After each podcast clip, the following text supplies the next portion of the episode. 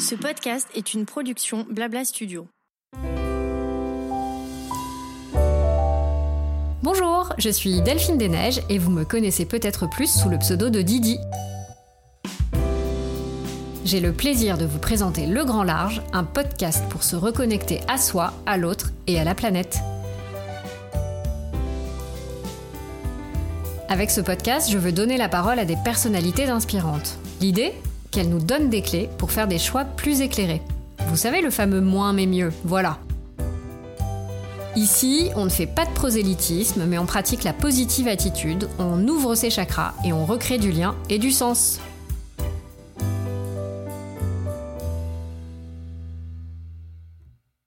Qui dit Noël dit jouet et selon la légende par milliers. Pourtant, lorsqu'on se penche sur ce secteur, on découvre que ce sont plus de 100 000 tonnes de jouets qui sont jetés chaque année. Et c'est vrai, ça va vite. Tenez, pour le premier Noël de mon fils l'année dernière, j'ai eu beau donner explicitement la règle d'un seul jouet, quitte à en choisir un gros puisque collectif. Bon, bah, il s'est retrouvé sous une pile de jouets indécente. Moi-même, je me suis pas tenue à ma propre règle, donc comment vous dire? Pour limiter notre impact en matière de jouets sans priver nos tout petits et sans rompre avec la magie de Noël, on reçoit aujourd'hui Jacques, cofondateur de Yoti, pour répondre à cette question épineuse. Bonjour Jacques. Bonjour. Je suis ravie de te recevoir aujourd'hui. Euh, tu as créé du coup une entreprise qui s'appelle Yoti et euh, bah, présente-nous Yoti. Alors Yoti, ça part euh, du même constat que celui que tu viens de faire, c'est-à-dire que chaque année, 100 000 tonnes de jeux et de jouets sont jetés en France. Et le... Ça paraît, mais aberrant. C'est énorme. C'est assez colossal. Et le plus triste, c'est que sur ces 100 000 tonnes, il y en a 50 000 pour lesquels on pourrait les réutiliser si on y passait un petit peu de temps, si on les complétait, si on les réparait, si on les nettoyait. Bref, si on les reproposait aux familles, aux enfants et aux adultes qui souhaitent acheter des jeux et des jouets. Donc une bonne moitié finalement. Une moitié, exactement. C'est énorme. C'est les chiffres tout récents qui ont été donnés par l'ADEME euh, il y a maintenant deux ans. Et l'idée, quand on a vu ces chiffres-là, c'est qu'on s'est dit qu'il y avait quelque chose à faire pour reconditionner des jeux et des jouets, c'est-à-dire créer un modèle qui était capable de collecter, de reconditionner et de commercialiser des jeux et des jouets de seconde main en inventant des processus qui euh, permettaient d'aller chercher des centaines, peut-être même un jour des milliers de tonnes de jouets, puisque l'objectif est assez élevé. Effectivement. Mais alors concrètement, comment ça se passe? Parce que tu parles de collecte, de transformation, euh, de reconditionnement. Comment ça se passe? Où est-ce que vous allez chercher ces 100 000 tonnes de jouets ou ces 50 000 tonnes de jouets? Alors on n'est pas encore à, 100 000 pour l'instant, on en a, on a collecté qu'une dizaine de tonnes. Mais euh, juste pour te donner un ordre de grandeur, euh, aujourd'hui l'acteur qui ne fait que des jeux et des jouets et qui est le plus gros en France, il fait 70 tonnes par an. Donc le gap entre les, le celui qui fait le plus de jeux de jouets à 70 tonnes et puis euh, les 50 000 à aller chercher, il est effectivement colossal. Mhm. Donc euh, nous, ce qu'on a réfléchi, on a réfléchi à, une forme d'industrialisation des différentes étapes pour permettre justement de traiter le plus possible de jeux et jouets. Donc sur la collecte, on s'adresse à différents partenaires, principalement les associations, mhm. puisque ce sont elles qui, euh, en même temps que les personnes se débarrassent de leurs textiles, de leurs meubles ou de leurs bibelots, ils apportent aussi les jeux et les jouets. Mhm. Sauf que le jeu et les jouets, c'est très particulier. Ça demande beaucoup de temps, une attention, une minutie euh, tout à fait singulière. Et donc les grosses associations, Secours 4, Secours Pop, euh, Croix-Rouge française, Resto du Cœur, sont pas, très à l'aise. ce temps-là, c'est ça, euh, bien sûr. Exactement. Elles sont pas très à l'aise, donc elles sont très heureuses de nous donner à nous. Qu'est-ce qui nécessite du temps, tu dis, donc de vérifier, de, de, voir si un jeu est complet, par exemple? En fait, quand on dit reconditionner les jeux et les jouets, c'est un peu imprécis parce que il faudrait plutôt parler de, type de jeu de jouets. Un jeu de société, c'est pas du tout pareil qu'un puzzle. Et du coup, ça nécessite de créer des processus qui sont identifiés pour chaque type de jeu de jouets. Je prends un exemple sur les jeux de société. Le jeu de société, il faut par exemple prendre le temps de lire la notice, d'avoir peut-être des notices en stock, et ensuite d'avoir un espace spécifique pour stocker tous les jeux incomplets ou toutes les pièces détachées pour pouvoir, le jour où un Monopoly euh, dans un Monopoly, il manque euh, les petites maisons euh, rouges ou les petits immeubles, eh bien, il faut être capable d'aller chercher les jeux et les pièces. Et donc, ça, quand on est chez Maüs et qu'on traite des centaines et des centaines et centaines de, bibelots, de meubles ou de textiles par jour, hmm. c'est pas forcément le, plus simple. C'est même pas possible en réalité, non? C'est quasiment impossible. Nous, les acteurs avec lesquels on travaille, Euh, Il y en a certains qui, en fait, euh, sur euh, des puzzles, par exemple, qui sont très compliqués à vérifier, on, on pourra en reparler, Ouais. se débarrassent des, des, des puzzles directement. Ah ouais. Et parce qu'ils ont juste pas le temps, pas les clés pour le faire. Donc ils sont très heureux de nous trouver et on fonctionne assez bien ensemble. On a aussi des entreprises qui créent des collectes pour leurs collaborateurs. Et puis on a évidemment les particuliers en direct qui vident leurs placards, leurs armoires et qui nous adressent directement des, des jeux et des jouets, soit euh, à notre siège social, soit qui nous les envoient en mondial relais, ou alors qui les déposent dans les Yopic, qui sont nos ambassadeurs euh, plutôt en Ile-de-France, puisqu'on est en Ile-de-France pour l'instant, et donc ils peuvent aller les déposer directement chez eux. D'accord. Donc ça, c'est la collecte. Ouais. Donc typiquement, vous vérifiez un à un chaque jouet. Oui, exactement. Donc C'est-à-dire, vous faites tous les puzzles alors là, c'est la question, euh, c'est la question difficile. En fait, les puzzles c'est très intéressant parce que un puzzle, quand il fait moins de 100 pièces, on peut compter les pièces.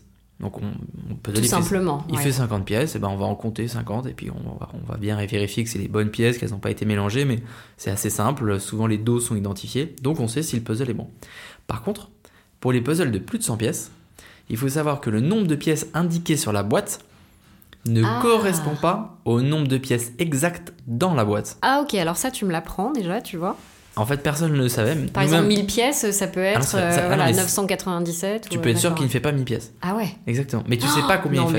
mais Et c'est un- marqué nulle part. incroyable. Donc ça peut faire un petit peu plus, ça peut faire euh, 1004, 1010, 1015, et ça peut faire un petit peu moins, 990, 995. Donc que faire? Puisque là, si tu veux vérifier le 1000 pièces... Alors déjà, bonne chance pour compter 1000 fois, déjà. Hein Alors déjà, que- oui, qu'il n'y ait pas une erreur en cours de Voilà, chemin. c'est- euh, c'est- je voilà. pense que c'est déjà un sujet à part entière. Tout à Mais fait. effectivement, le chiffre auquel tu aboutis n'est pas révélateur de- Exactement. de- du fait que le jeu soit complet ou non. Exactement. Parce que tu peux même te dire, tiens, j'ai 1004 pièces, c'est bon, je suis à l'aise. Et en fait, il t'en faut 1010. Oui, c'est ça. Donc ton moyen de est vérifier, incomplet. ouais. Or, les personnes qui nous achètent des puzzles, une des choses les plus frustrantes pour quelqu'un qui fait des puzzles et Ah qui bah aime oui. bien faire des puzzles, c'est d'avoir un trou, X deux pièces trous. qui te trois Non, c'est pas, pas envisageable. C'est vraiment le plus frustrant. Quoi. Mm.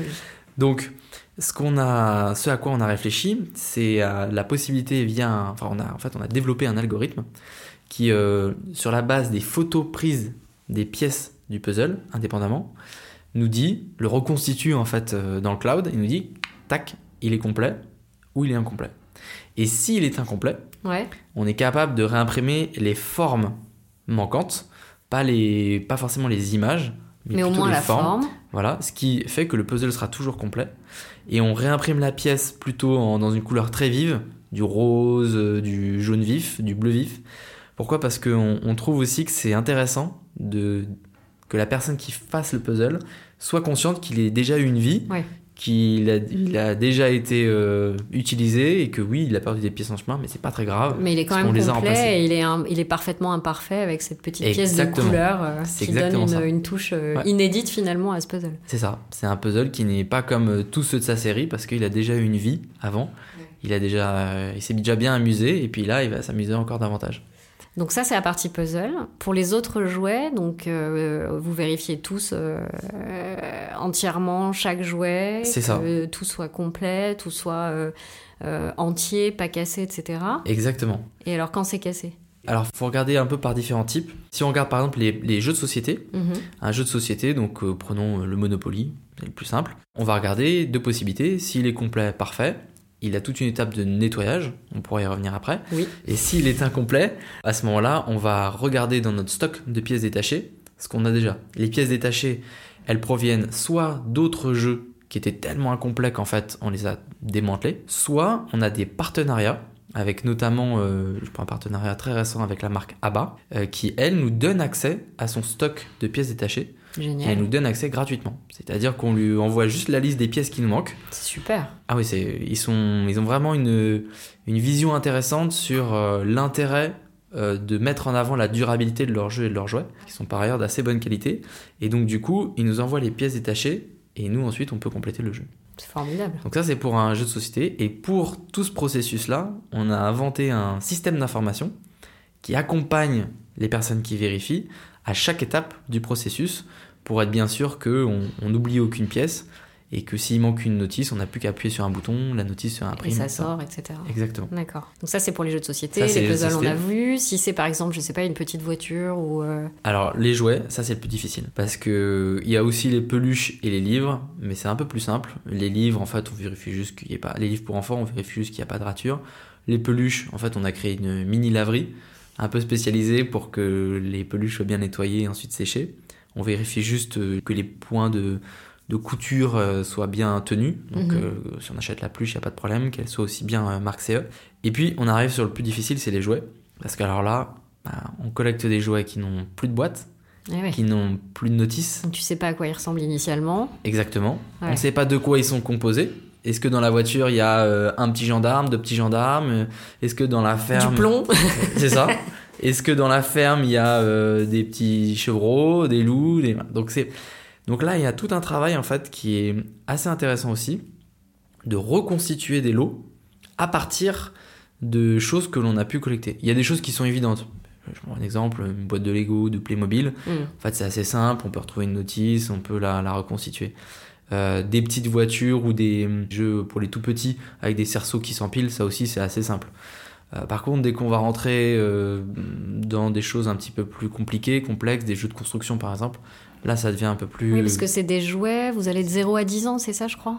Ou pas du tout? Alors, si, si, si, oui, Si, on, ça, a, ouais. on a tous les jeux, on a vraiment pour les tout petits, euh, les nouveau-nés, des hochets ou euh, des, des jeux qui font euh, juste un petit peu de musique, un peu de, un peu de son.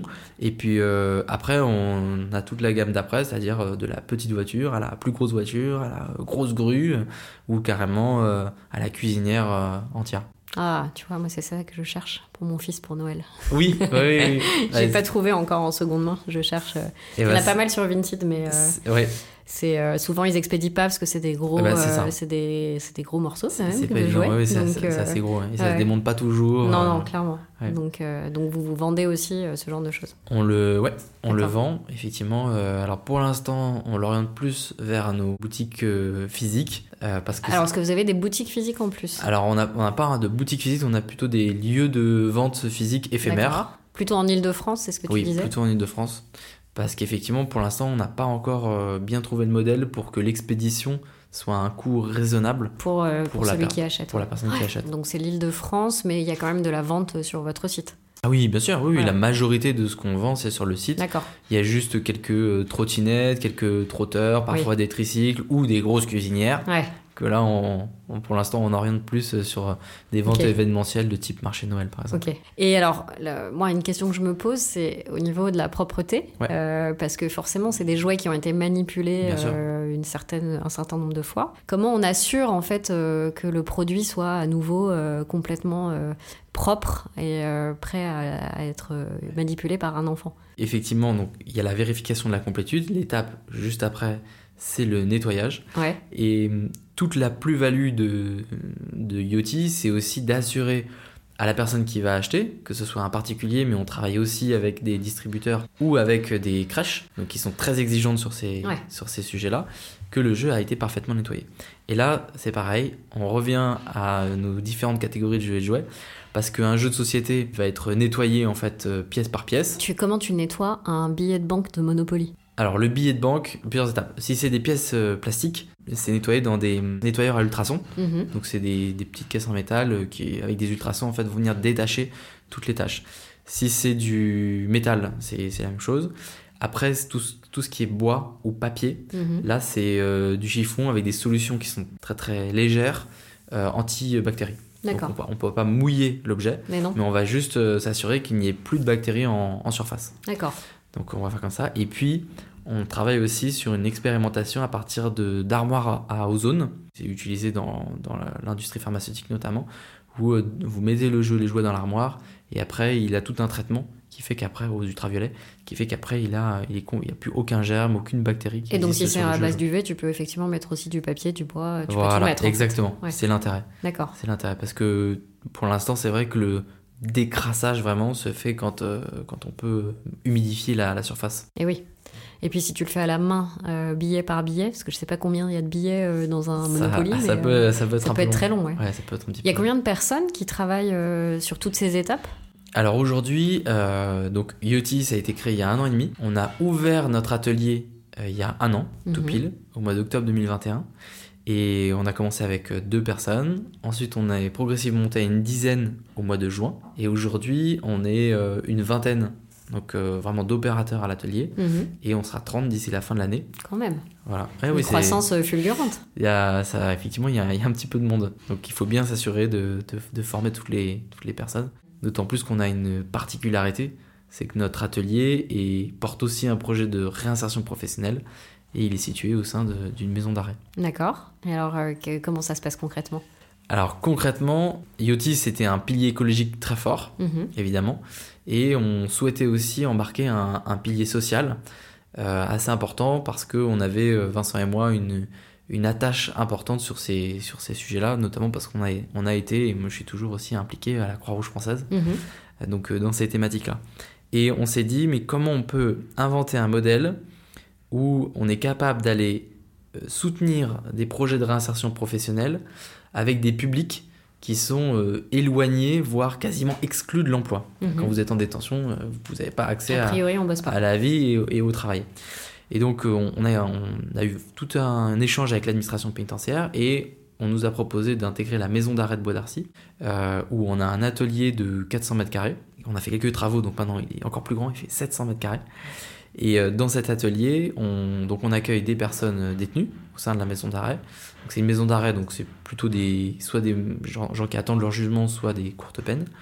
Et euh, l'idée, c'est que tout en les formant à l'activité de reconditionnement de- des jeux et jouets, on les accompagne dans la construction de leur projet professionnel. Alors ça, ça a un double intérêt. Le premier intérêt, bah, c'est pour la société en général, parce que une personne détenue qui, quand elle sort de détention, a un travail, eh bien, c'est un taux de récidive très très très, très faible. Mhm. Et puis la deuxième chose, c'est qu'une personne qui travaille en détention, c'est une personne aussi qui euh, va être beaucoup plus euh, facile euh, pour l'administration pénitentiaire et même pour elle, sa détention va être plus simple. Pourquoi? Parce que quand vous êtes en détention, bah, vous êtes enfermé toute la journée et donc le fait de pouvoir sortir, travailler, le fait d'avoir des collègues de travail, d'avoir un encadrement, d'avoir un salaire, et ben tout ça, ça permet d'éviter l'oisiveté qui est souvent la mère de, de tous les vices euh, dans ces lieux-là. D'accord. Et j'imagine qu'en plus, euh, c'est peut-être un coût plus intéressant pour vous ou, ou même pas, si? Alors, Parce si, que euh, Ouais. je trouve ça intéressant de se dire comment euh, une entreprise comme Yoti peut gagner de l'argent finalement en ayant euh, tous ces process qui sont extrêmement euh, chronophages, extrêmement longs, sans parler du fait de faire connaître ce, ce procédé, parce Mm. qu'aujourd'hui, je pense qu'il y a plus en plus de gens qui viennent à la seconde main, mais pour des jouets, c'est vrai que c'est encore euh, spécifique. Euh, moi, je vois, j'essaye de venir de faire de la seconde main pour mes enfants. Typiquement, j'ai acheté par exemple des lots de Lego entiers euh, Mm. sur Vinted ou ce genre Ouais. de choses. Mais ça, c'est facile à laver en fait. D'ailleurs, petite astuce, c'est ma mère qui m'a dit ça, parce que moi, je m'apprêtais à les tremper un par un dans la baignoire, etc. Elle m'a dit, mais non, tu les mets au lave-vaisselle. Ouais. génie. la vaisselle ou, ou- ou même la linge. Ou lave-linge, Ouais, ça absolument. passe, euh, vous mettez dans un, Et, dans un euh, sac pour pas perdre des petites pièces. et Exactement. euh, ouais. Et, et trop bien. J'en ai remercié parce que je m'apprêtais à laver Ouais. euh, 150 pièces à la main. Ouais, ça peut être long, ouais. J'étais absolument ravie. Mais voilà, donc il y a des pièces où voilà, on se dit que c'est possible et que euh, c'est facile. En revanche, effectivement, j'aurais peut-être pas le réflexe de prendre un livre ou un Monopoly, un jeu de société Mm. en seconde main parce que j'aurais un peu peur que effectivement toutes les bactéries ne Ouais. soient pas complètement éliminées. Donc il y a quand même un process de, de nettoyage qui est au-delà C'est de la collecte qui est très long, donc le modèle économique de Yoti, j'imagine qu'il a été pensé en amont euh, avant de se lancer, mais c'est vrai que ça peut paraître euh, assez vertigineux. Alors effectivement, c'est un, un point très intéressant. Alors sur la partie euh, des l'intérêt d'aller en détention, euh, en fait, quand vous apportez du travail en détention, euh, l'administration pénitentiaire euh, vous facilite votre implantation en vous mettant à disposition euh, des locaux. Ah, Déjà, ça c'est énorme, Voilà, parce qu'en termes euh, de loyer, euh, C'est ça. Donc des locaux donc où vous n'avez pas de vous pas de loyer. Et puis les personnes qui travaillent chez OTI, vous les rémunérez. Enfin, nous on les rémunère, on les rémunère à l'heure et on les rémunère 50% du SMIC plus les charges sociales. d'accord. Donc vous avez un coût de main d'œuvre qui, si on le compare à l'extérieur, effectivement euh, paraît moins élevé. La seule chose, c'est que sur les 20 dernières années, il y a eu de moins en moins d'entreprises qui se sont implantées en détention, malgré ces avantages. Alors pourquoi? Parce que quand vous euh, travaillez en détention, il faut arriver à s'adapter à la prison. Et la prison, le travail n'est pas sa priorité. Donc il faut apprendre à euh, composer avec euh, l'écosystème de l'administration, l'administration pénitentiaire, Double peine. D'autant plus. qui, en fait, elle, son objectif, c'est que les gens s'évadent pas et qu'ils restent en bonne santé dans la prison. Donc, c'est des choses toutes simples, mais en fait, notre atelier Yoti, nous, on n'y accède pas quand on veut. On n'y accède pas comme on veut, on n'y accède pas avec qui on veut, on ne fait pas rentrer ce qu'on veut. On a un internet mais qui est très compliqué, très limité. Donc euh, c'est quand même un, certain nombre de contraintes qui font qu'en fait, pour une entreprise euh, lambda, si vous recherchez juste des coûts moindres et notamment des coûts de main-d'œuvre moins élevés, en fait, c'est pas très intéressant parce que très vite vous allez compenser avec des charges que vous avez euh, hmm. par ailleurs. D'accord. Donc, nous, l'intérêt, le premier objectif pour lequel on y allait, c'était effectivement le projet de réinsertion euh, sociale. Et puis, l'autre point aussi qui est important, c'est que on a, depuis le mois de juin dernier, on est conventionné chantier d'insertion, c'est-à-dire qu'on va pouvoir professionnaliser l'accompagnement socio-professionnel des personnes détenues, donc tout le travail qu'il y a à faire autour de leur projet professionnel, que ce soit euh, juste refaire un CV ou euh, rappeler comment on fait un entretien d'embauche ou même euh, aider certains à créer leur, leurs entreprises. Et donc pour ça, on est soutenu par l'État au travers de ces départements mhm. et qui nous subventionne une partie de l'exploitation. D'accord. Donc on a un, modèle du coup qui, qui, qui, est soutenu aussi par ce dispositif-là. Et donc pour que ce soit parfaitement clair d'un point de vue modèle économique, on a l'entreprise, la SAS, qui est de l'économie sociale et solidaire, entreprise à mission, qui a été la première créée. Et pour soutenir le chantier d'insertion, depuis le mois de juin dernier, on a créé une structure juridique ad hoc, vraiment adossée mmh. à l'atelier, qui est une association. D'accord. Et alors moi, une question que je me pose aussi par rapport à tout ça, c'est comment on persuade les gens d'acheter en seconde main, parce qu'il y a quand même un frein énorme, surtout autour de Noël. Je sais pas, je pense qu'il y a beaucoup de personnes qui hésitent en fait à recycler des jouets, euh, que ce soit euh, en les offrant ou en, en, les achetant pour ses propres enfants. Donc quel argument on peut utiliser pour euh, convaincre mm. ces personnes-là, dont je peux aussi faire partie, hein, de passer à la seconde main pour des jouets d'enfants? Alors là, c'est intéressant parce que on peut regarder d'autres, comment d'autres types de marchés ont évolué. Si on se ramène un peu en arrière, il y a quelques années, euh, acheter de la seconde main euh, textile, euh, c'était un choix qui était très particulier. Et donc, on n'avait pas l'offre qu'on a aujourd'hui. Et puis petit à petit, Vinted est arrivé. Ça a énormément démocratisé mm. la seconde main, notamment auprès des Français. Hein. Ce qui est fou d'ailleurs, parce qu'il y avait Le Bon Coin, il y avait eBay qui était déjà sur le marché depuis un certain nombre d'années. Oui, c'est vrai, mais Vinted a par, peut-être la facilité avec laquelle on, trouve les, vêtements, par laquelle on les range, on les choisit, on les réceptionne. Euh, il y a une partie gamification aussi, je pense, qui a, mm. bien marché. Bah, la France est tout de suite devenue le premier pays pour Vinted. Et, et c'est assez incroyable parce que c'est devenu le premier pays et en fait, Vinted a même changé une partie du modèle économique de certains transporteurs qui se sont mis en fait à avoir des flux de colis qui étaient juste énormes et alors que, par exemple, un Mondial Relais avait pensé son modèle de manière descendante, donc des gros qui livrent des petits points, ils se sont retrouvés à devoir gérer des flux qui des milliers de petits qui des livrent milliers de petits qui livrent dans d'autres mille euh, petits. voilà c'est ça. Et donc euh, Vinted a eu enfin, on s'en rend pas bien compte mais c'est a eu un impact en termes de millions et de millions de colis. Et donc il a contribué à l'évangélisation des françaises et des français sur le sujet de la seconde main Évidemment, le marché textile est le plus gros, donc euh, c'est par là qu'on a commencé. Et on constate que petit à petit, euh, des filières se créent sur un peu tous les, produits, des filières vraiment professionnalisées. Mhm. On peut parler euh, du meuble, on peut parler des lunettes, on peut parler de beaucoup d'objets de consommation, Back Market par exemple, qui mhm. s'est spécialisé sur la mise en relation autour des, des produits numériques. Et donc, on arrive tout doucement, mais sûrement, sur le jeu, le jouet, où là, au départ, effectivement, il y avait le frein le plus important. Et eh oui. Et on commence à en acheter pour soi, et puis ensuite, effectivement, on va pouvoir se poser la question d'acheter pour autrui. Et je dirais que le, l'enjeu quand on offre un, un jeu ou un jouet à, quelqu'un, il est de ne pas décevoir et de ne pas paraître euh, pingre en ayant acheté quelque chose qui est euh, finalement pas moins, neuf, moins cher, de moindre pas neuf, valeur, abîmé, etc. Et donc, euh, ce geste, on peut aussi le voir euh, comme quelque chose qui, qui euh, contribue à limiter l'impact écologique qu'on a quand on offre quelque chose, un bien de consommation. Euh, on limite les, les, émissions de gaz à effet de serre, on limite les transports, on limite la production. Donc il faut arriver à ce que nous, les marques, on arrive à proposer euh, un discours aussi qui est plus facilement euh, intégrable et, et- et que les personnes puissent aussi euh, se familiariser avec pour, pour le transmettre. Et puis il y a aussi une deuxième chose, c'est que c'est aussi à nous de savoir proposer des niveaux de qualité différents. Ça restera, je pense, toujours très compliqué d'offrir un jeu ou un jouet de seconde main, dont la boîte, par exemple, si on parle d'un jeu de société, est euh, complètement écorné, Mhm. ou voilà, même s'il est complet, même s'il est propre, ça restera toujours un Bien peu sûr, c'est pas très, c'est pas très attrayant. C'est pas très attrayant, ça donne pas très envie. Par contre, si c'est pour vous ou euh, Oui. si vous le mettez dans votre maison de vacances et que vous jouez euh, de temps en temps, c'est pas très grave. Non. Mais si on veut offrir un jeu, un jouet, eh bien, et on, on va pouvoir choisir une qualité qui est aussi bien meilleure. Et comme sur euh, Back Market par exemple, quand on veut acheter un ordinateur, on peut choisir du Oui, comme neuf ou du euh, bon état. Mhm. Et bien, nous, on propose aussi Chez Yoti, ça qualités. marche comme ça aussi. C'est ça. D'accord. Et honnêtement, quand vous achetez un, un jeu euh, comme neuf, il est vraiment comme neuf. C'est-à-dire Mhm. qu'il n'y a pas de rayures, il n'y a pas de scotch, il n'y a pas de euh, notice qui est rayée ou quoi, il est vraiment impeccable. D'accord. Donc là aussi, ça peut familiariser, ça peut aider à Mhm. euh, Ceux qui auraient du mal à cap. passer euh, le, Exactement. le cap, de se dire ok, je prends un comme neuf, comme effectivement il est comme neuf, euh, Il est comme neuf, on voit pas la différence. euh, c'est ça. ça peut être l'argument du prix, mais ça peut être aussi l'argument de l'engagement écologique qui, qui prime. D'accord. Et après, on peut, on peut asseoir le cadeau en s'appuyant sur le fait justement que euh, il y a un impact euh, moindre.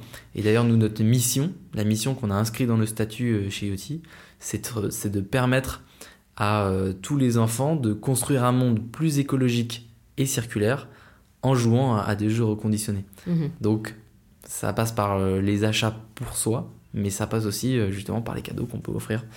Donc, on a tout un travail là-dessus. Ouais, bien sûr. C'est quoi le hit jouet euh, 2022 chez Yoti? Euh, alors aujourd'hui, on a beaucoup de jeux de société Ouais. sur, notre, euh, sur notre site. Et il faut dire que les classiques marchent toujours bien. Donc Euh, le Monopoly. Le Monopoly, le Docteur Maboul, euh, Ça marche encore le Docteur Maboul Ouais, c'est mar- marrant. ça marche toujours. Ouais. Ça marche toujours. Alors on a aussi des peut-être des parents qui sont nostalgiques et qui euh, Ouais. reprennent des, jeux de leur possible. enfance. C'est C'est possible. possible.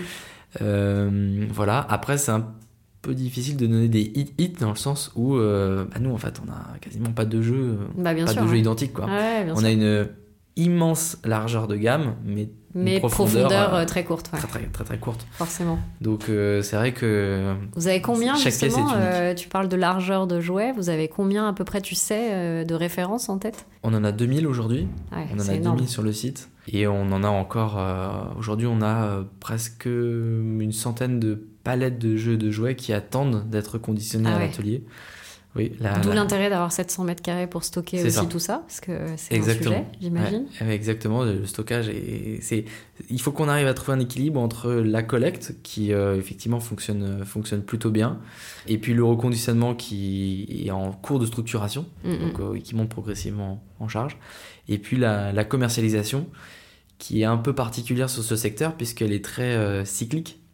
Elle est liée en fait euh, principalement au fait de fin d'année, où on va Bien réaliser sûr. quasiment 40 à 50% du chiffre d'affaires sur les derniers mois de Ah l'année. ouais, d'accord. Oui, c'est. Vous avez des embauches, des embauches spécifiques pour faire face à cet afflux de, de ventes ou, euh, ou c'est suffisamment anticipé pour, euh, pour être régulé? On renforce la partie collecte et la partie commercialisation, puisqu'en fait sur la collecte, vous avez aussi beaucoup de- d'entreprises qui souhaitent créer des événements ou d'associations qui font des, des opérations spécifiques. Mhm. Donc là, il faut qu'on puisse répondre euh, présent. Et puis sur la partie commercialisation, on a aussi une augmentation des commandes, donc la préparation des colis, euh, l'organisation du stock, etc. Mhm. Le plus, ce qui bouge difficilement, ça reste euh, la partie plus industrielle, euh, celle du milieu, parce que bah, vous avez une chaîne de production, vous Ouais. avez des, des opérateurs qui sont formés, et donc on n'a pas forcément, euh, aujourd'hui en tout cas, designé cette partie-là de la chaîne de valeur pour Mhm. qu'elle puisse s'adapter à la période de production. En fait, on produit toute l'année, quitte à lisser un petit peu Ouais. et à stocker. euh, Un peu plus au moment des fêtes. exactement. D'accord. exactement ouais. Et alors, est-ce que vous avez déjà ressenti peut-être en année 1 euh, l'effet de, de l'après-Noël où les gens veulent revendre leurs cadeaux? Alors effectivement, on était très étonnés Ouais. puisque la collecte marche très bien en novembre-décembre et également en Et janvier. également en janvier, ouais, c'est ça. ouais. on s'était dit bon bah normalement Qu'est-ce qu'on va faire bon. en janvier Euh, On va s'ennuyer sur le premier trimestre Alors, de l'année On attendait un, un creux euh, assez important et en fait non, euh, janvier c'est c'est un, c'est un très bon mois aussi. Ce qui est super du coup.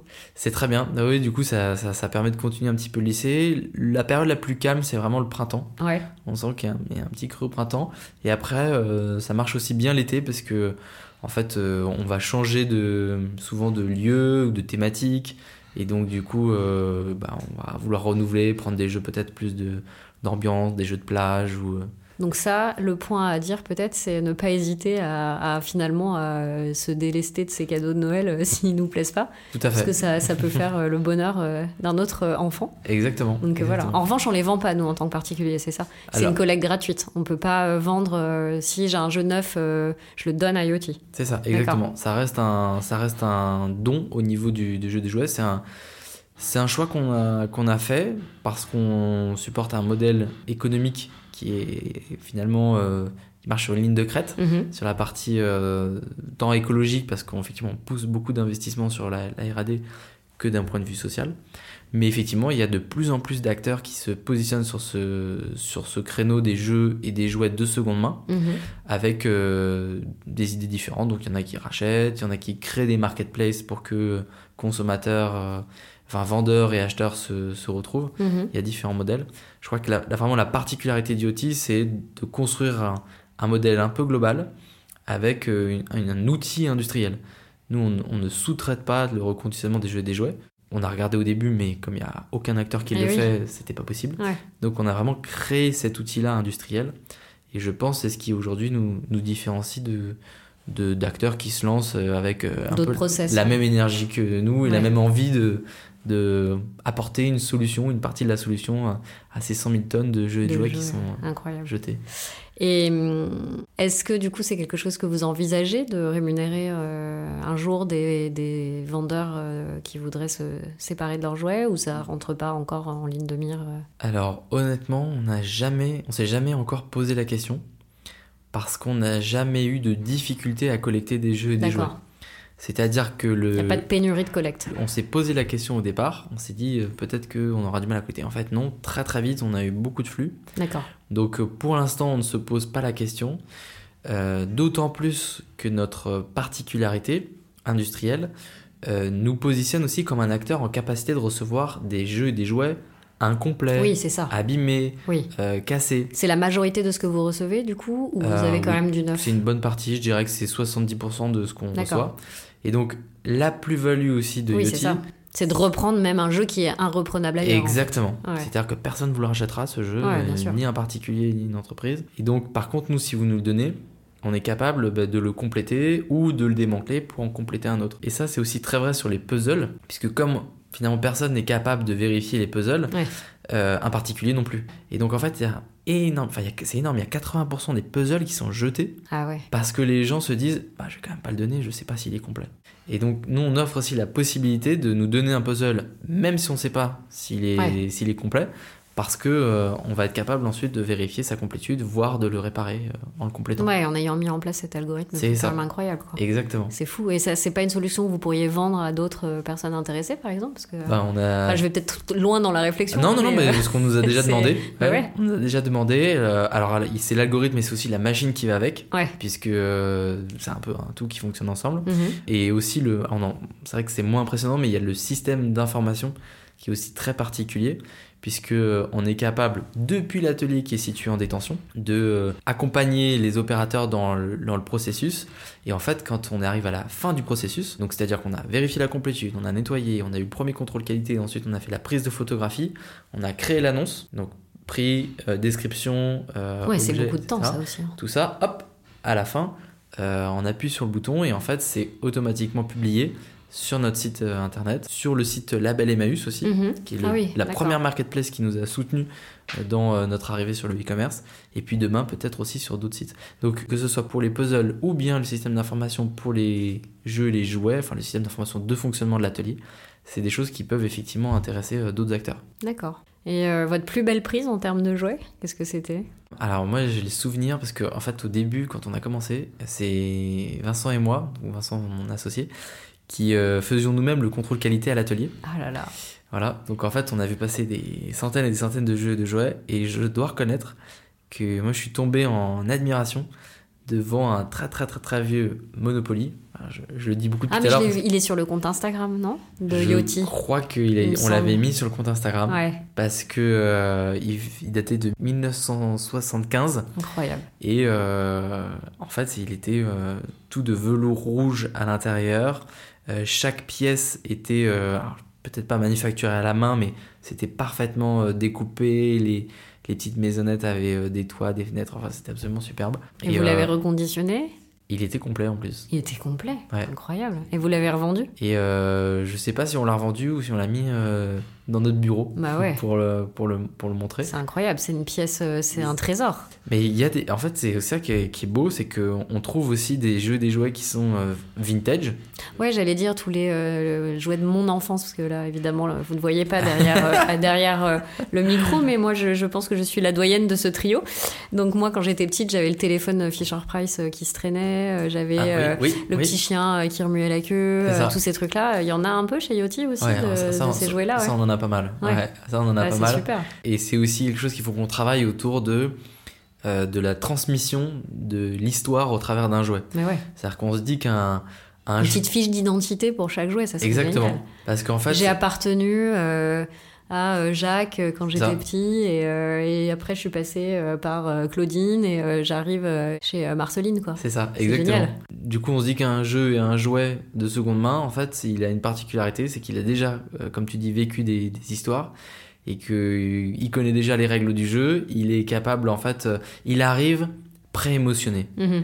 En fait, il a déjà vécu des choses, donc c'est un jouet, bah, il a déjà tellement joué qu'il arrive, il te donne la pêche, il te donne le sourire, Ouais. il te donne envie de, de jouer parce qu'il l'a déjà fait, il ouais, expérimenté. il sait faire quoi. Il sait faire, C'est un jouet qui exactement. sait faire. Il a de l'expérience. Exactement. C'est en Angleterre, je crois qu'il la seconde main s'appelle euh, Preloved, déjà aimé, et du coup on se dit que c'est pareil pour un jeu ou un Il n'y jouet. a pas de raison qu'il soit pas aimé une seconde fois ou une troisième Exactement. fois. quoi. Il a déjà reçu de l'amour, donc il est capable d'en donner. Donc, euh, Ouais, c'est beau. C'est vraiment super. C'est beau. Mm. Écoute, euh, merci beaucoup Jacques pour toutes ces informations. Pour finir, j'avais deux questions euh, à te poser qui, Ouais. euh, les- qui sont les questions récurrentes pour le podcast. En fait, ce podcast, il traite d'une consommation un peu plus raisonnable Mm. au sens large. Qu'est-ce que aujourd'hui tu es le plus fier d'avoir compris jusqu'à présent, que ce soit sur Yoti ou dans ta vie personnelle? Je- évidemment, je suis très fier de ce qu'on a fait avec Yoti, parce que c'est c'est un projet dans lequel on est engagé pleinement depuis, euh, depuis deux ans. Ouais, et puis quand même ce qu'on a oublié de dire, parce que euh, on est allé très vite dans la présentation de Yoti et on est rentré dans le vif du sujet. C'est ouais. que toi, tu étais avocat dans ton Ouais. ancienne vie et que ton cofondateur était trader. Ouais. Donc c'est quand même, euh, Mm. c'est quand même énorme de passer de carrière quand même très, j'allais dire capitaliste, à une euh, à une forme de société qui est qui est vraiment Mm. basée sur une consommation ultra responsable. C'est Ouais. quand même fou. Enfin, vous pouvez en être fier, je pense. Complètement, et c'est vrai que le, le Covid a bien aidé, puisque c'est euh, juste après le Covid qu'on s'est euh, retrouvé avec Vincent, puisqu'on était euh, amis de lycée, et qu'on s'est questionné sur l'intérêt de porter un, un projet qui avait beaucoup de sens pour nous, et euh, avait un impact aussi euh, positif sur, sur différents aspects. Donc ça, ça a, ça a été très important. Et effectivement, euh, Yoti, c'est une magnifique histoire écologique, et euh, c'est une magnifique histoire aussi humaine, puisque euh, les personnes de notre atelier, on leur donne aussi une forme de seconde chance euh, pour qu'ensuite elles ne reviennent déjà jamais en prison. Mhm. Elles préparent l'avenir dans la détention et donc du coup se projettent aussi sur une vie qui est quand même meilleure que ce qu'ils ont pu avoir ou ce qu'ils ont pu faire avant. Et ça, c'est vrai qu'humainement, c'est c'est aussi quelque chose de très fort et pense dont je, dont je suis assez fier. Et qu'est-ce que tu aimerais encore améliorer aujourd'hui? Je pense qu'on ce qu'on a encore à, à améliorer chez Yoti, c'est peut-être notre euh, finaliser la cap- notre modèle et pour peut-être essayer de le disséminer, euh, l'essaimer. Parce qu'aujourd'hui, on est quand même très euh, Île-de-France, Mm. euh, logistique, collecte. Et en fait, l'idée aussi, c'est qu'on se dit demain, euh, si on est capable de s'implanter dans euh, d'autres endroits en France, en fait, on est capable de créer ces boucles circulaires Mhm. locales de collecte, de reconditionnement. Et euh, du coup, on, a, on touche vraiment le but ultime qui est euh, la- de limiter au maximum l'impact, même notre propre impact, Mhm. euh, pour reconditionner, collecter, reconditionner des jeux, des jouets de seconde main. Donc je pense que c'est encore ça qu'on a à Et peut-être qu'un jour, il y aura Yoti dans, à Toulon Dans d'autres coins, à Toulon. Et oui, pourquoi pas. C'est là où j'habite maintenant. Ok, super. Merci beaucoup, Jacques, d'être venu euh, nous présenter euh, Yoti euh, aujourd'hui.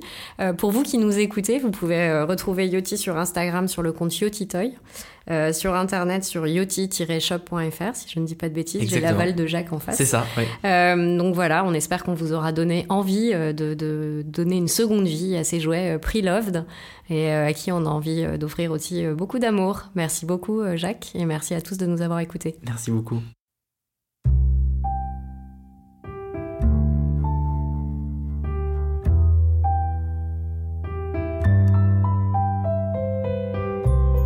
Merci pour votre écoute. Si vous avez envie de soutenir le podcast, n'hésitez pas à me laisser 5 étoiles. Rendez-vous sur le compte Instagram Les Rencontres du Grand Large pour me faire part de vos commentaires, vos avis et vos envies. À bientôt pour un nouvel épisode.